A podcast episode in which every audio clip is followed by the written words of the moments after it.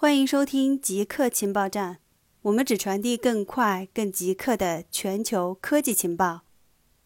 鸡是如何变成鸡的？它是最常见的家畜，人类最重要的动物蛋白来源。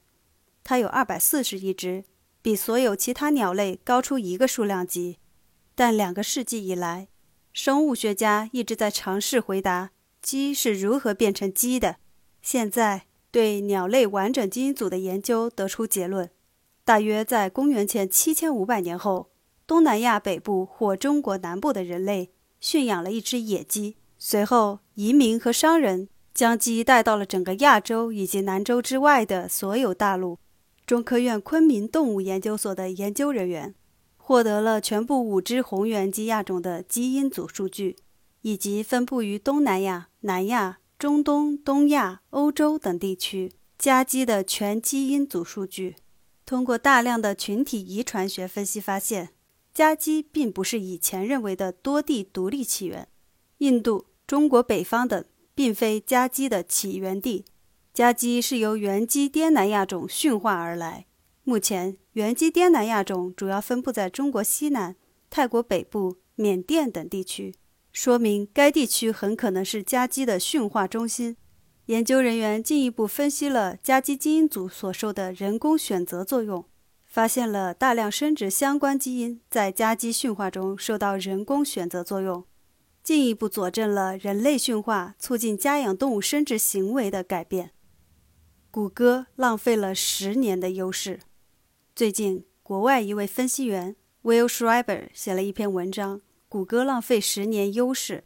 他在文章中写道：“谷歌在2009年宣布运行 Web 应用程序的操作系统 Chrome OS。他曾让许多人一度为之惊艳，认为再经过十年发展，Chrome OS 将成为最受欢迎的桌面操作系统，而且它还是免费的。十年前，用户就可以通过 Gmail 收发邮件，在 Docs 写文档，用 Sheets 制作表格，这些应用已经足够好了。”再发展下去，可能赶上原生应用，比如 Microsoft Office。然而，不知为何，谷歌停止了云端软件的创新。